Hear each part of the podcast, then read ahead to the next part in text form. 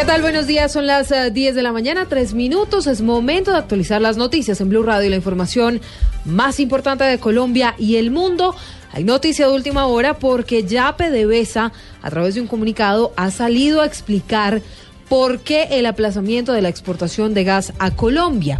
Esto se debe al fenómeno del niño, según han indicado las autoridades de la estatal petrolera venezolana. Daniela Morales. Silvia, a través de un comunicado, PDVSA explicó que la exportación de gas desde Venezuela a Colombia se mantendrá suspendida mientras el fenómeno del niño impida que los embalses de las hidroeléctricas venezolanas estén en buenas condiciones. Sin embargo, PDVSA fue clara al decir que sí se encuentra preparada para comenzar el envío de 39 millones de pies cúbicos diarios a Colombia, una vez se supere el impacto de este fenómeno y los embalses se en condiciones óptimas. Esto dice para garantizar la operatividad del Servicio Nacional. Recordemos que esta operación debió iniciar este primero de enero de 2016 por un gasoducto por el que Colombia por lo menos ocho años atrás habría exportado gas a territorio venezolano. Daniela Morales, Blurra.